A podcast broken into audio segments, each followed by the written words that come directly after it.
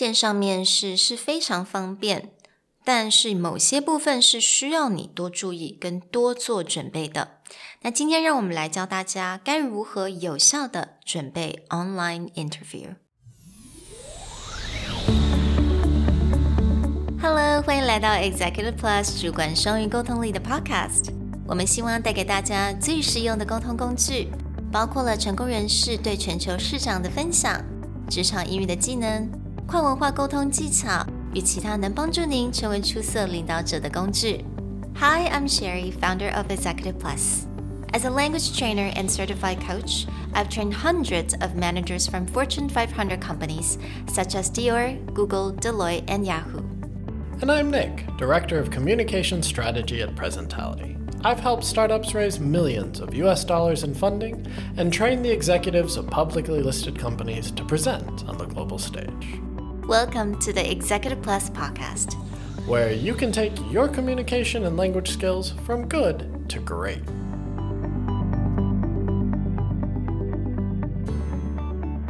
Hey everyone, welcome back to Executive Plus Podcast, episode 43. In this episode, we're going to cover how to do interviews online. Now, if you're looking for how to do an interview in general, go back and check out episodes two through six. Today, what we want to cover is what changes when you are interviewing online, either as the interviewee or the interviewer. 那我们今天要来教大家，不管你是要面试别人，或者是你是被面试的人，一些在做线上面试，你一定要注意什么？那我们今天会有不同的 focus，比如说呃语言的部分啊，或者是一些 environment 的部分，或者一些其他的一些 tips and tricks，想要来教大家要如何能够胜任这个 online interview。When going into online interview. Let's break it down to a few things. First, let's look at language wise what changes between interviewing in person and interviewing online. So I think the most important thing, and because you're doing this online，在线上的时候，因为常常我们会有一些 technical difficulties，就是一些 lagging 啊这种部分有可能会发生，你必须要 特别在这种 clarity 的部分要特别的加强，也就是这种精准度、准确度。那为什么要特别的去精准呢？要特别的重视这个 clarity 的部分，有一个呃一个部分就是，其实当人面对镜头的时候，你不是面对人家的脸，right？It's not face to face。你面对人家镜头的时候，你很容易被 distracted，你很容易就会那个你的那个心就会飘到别的地方。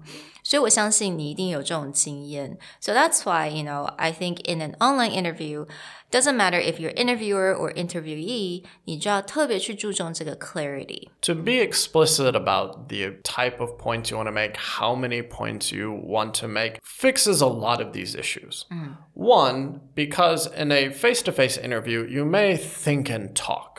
So how many points may change based on, you know, how you're reading someone's body language or what's going on. Mm.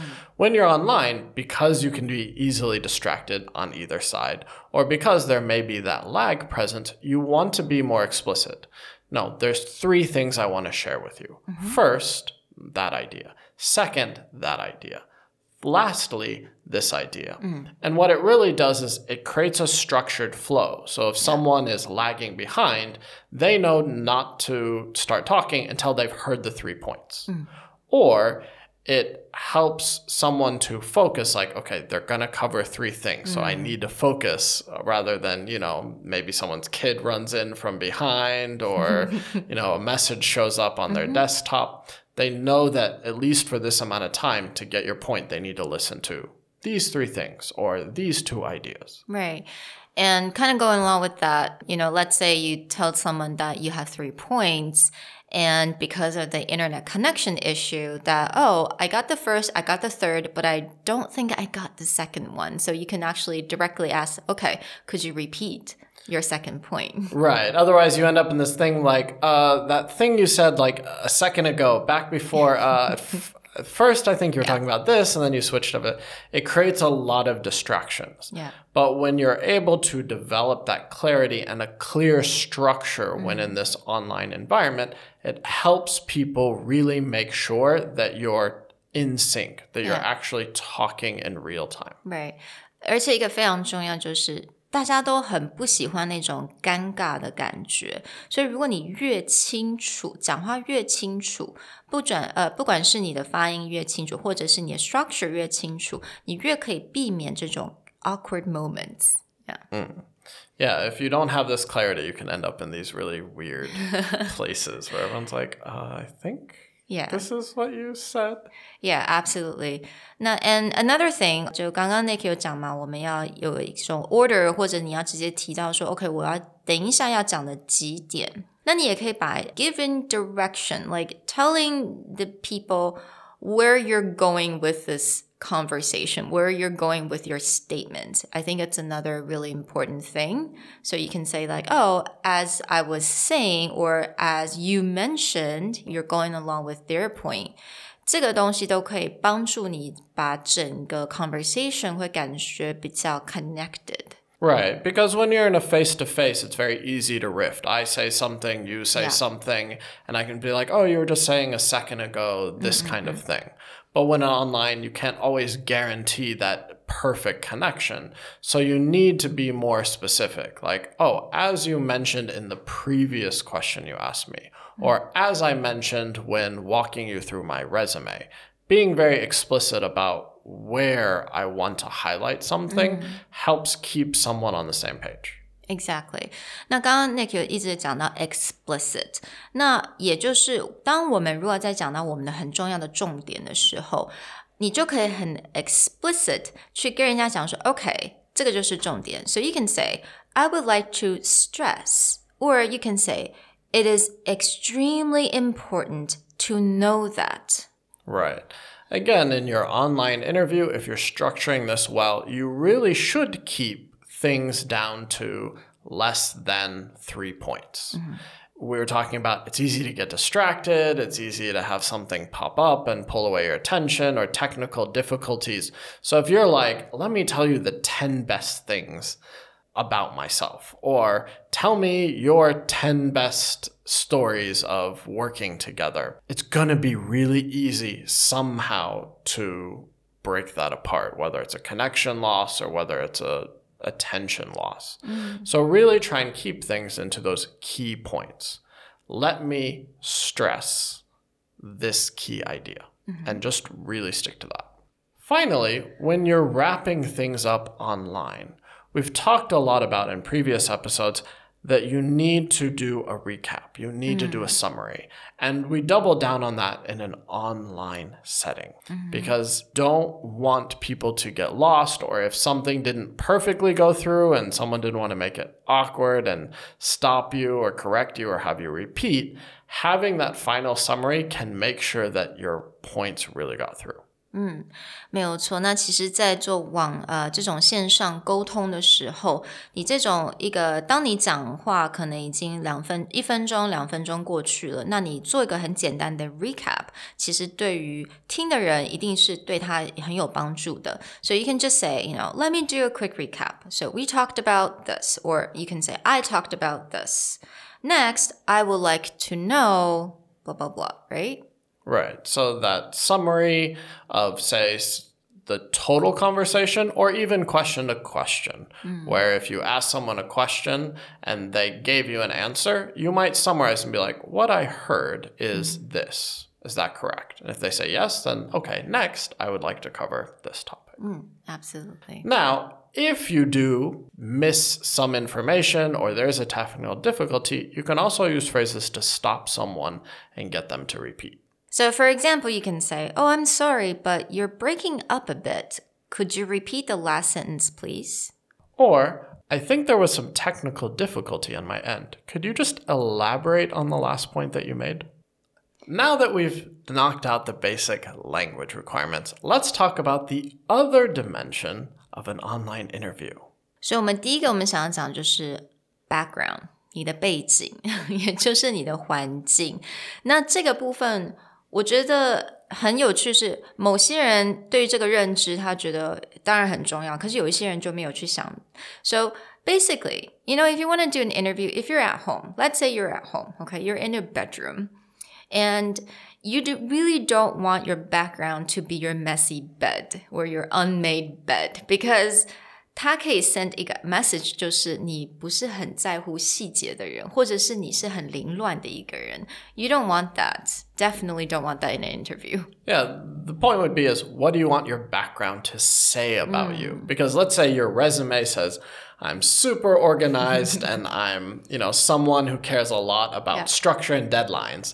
And then behind you, your bed isn't made. Yeah, absolutely. You may think, oh, it's not a big deal. Mm. It's just a bed. But an interview may look at that and be like, "You're you're organized, really? You have uh-huh. structure in your life." Yeah, absolutely. 而且我们在之前的我们有讲到说，诶，比如说你是，你可以说，哦，我是一个 eager to learn, right? On your resume, I'm eager to learn. So, and you mentioned that, oh, I read a lot of books, you know, I took a lot of classes. So, 你的 background 其实也可以去 kind of exemplify this by having books in the background, right? Just like nice books, really tidy on a shelf. So that would be a really nice background that you could have. Yeah, and this also becomes a great prop in the future if mm. someone's like, you say that you read a lot or you're a self learner. What's the last book that you've read? And you can just turn around, grab the book, and go, Here, look, yeah. I read this particular book and here's a key takeaway. This is something that you couldn't do in a real interview unless you know you bring your entire library. Mm. But because you've carefully set up what you're doing, it can become a great prop. Mm. So really your background can be really beneficial yeah. or really devastating to what you do. Absolutely. 真的 background 算是一种 可以当一个大大加分的一个部分。比如说，you know，你可能你的 side interest，you know，you like to paint，or you can just have a painting, right, that you made hang in the background to kind of, you know, add, just put, add, use that as a conversational starter. You can do that as well.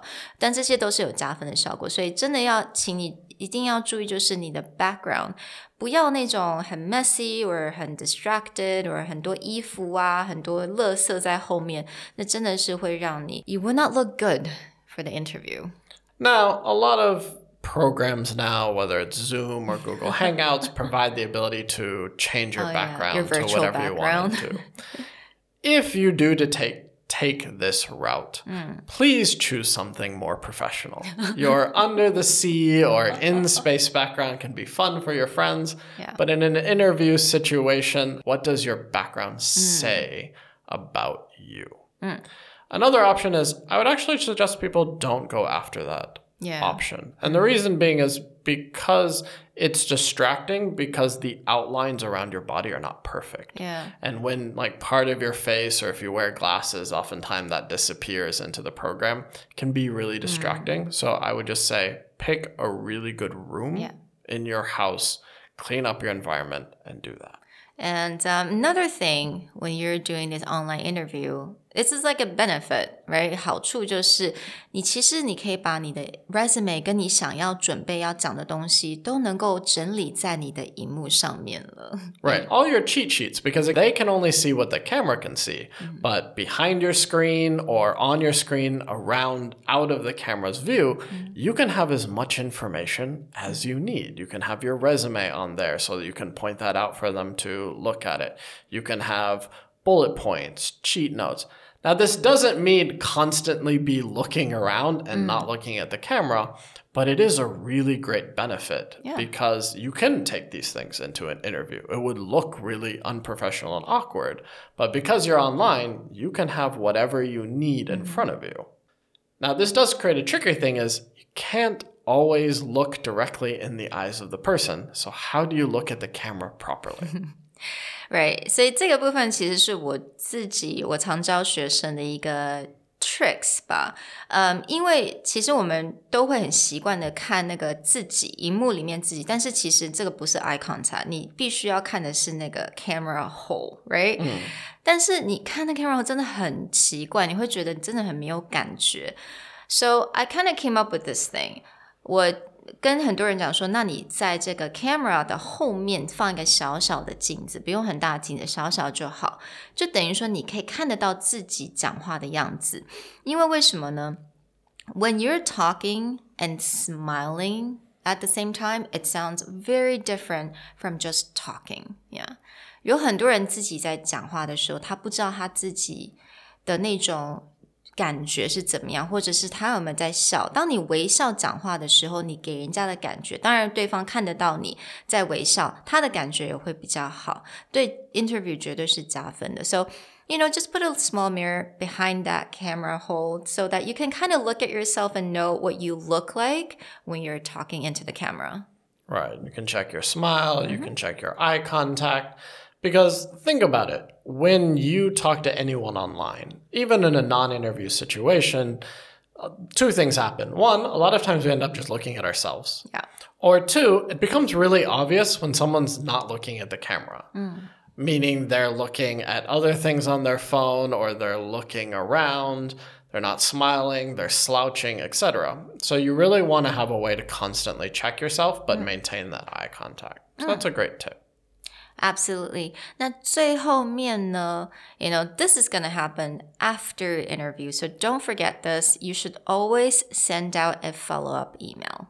We talked about doing this in a normal interview, but in an online interview, again, for all the things that we discussed before, not every single thing that you say may come across clearly or perfectly for mm. any number of reasons, including technical. So, a follow up interview to say thank you for the time, but also to recap something that you think is really important to make sure that they got that message becomes quite important. Yeah. And lastly, you can just say, you know, if there's anything that I could provide, please let me know. Yeah.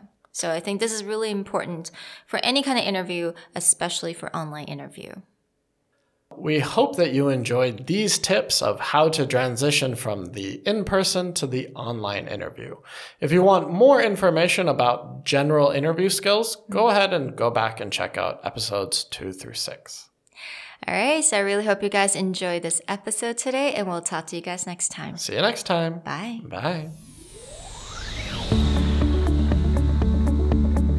如果你喜欢我们的 Podcast，欢迎来追踪我们的主管英文 Executive Plus 的 Facebook。那也可以写信到我们的信箱 yourcareerplus at gmail.com。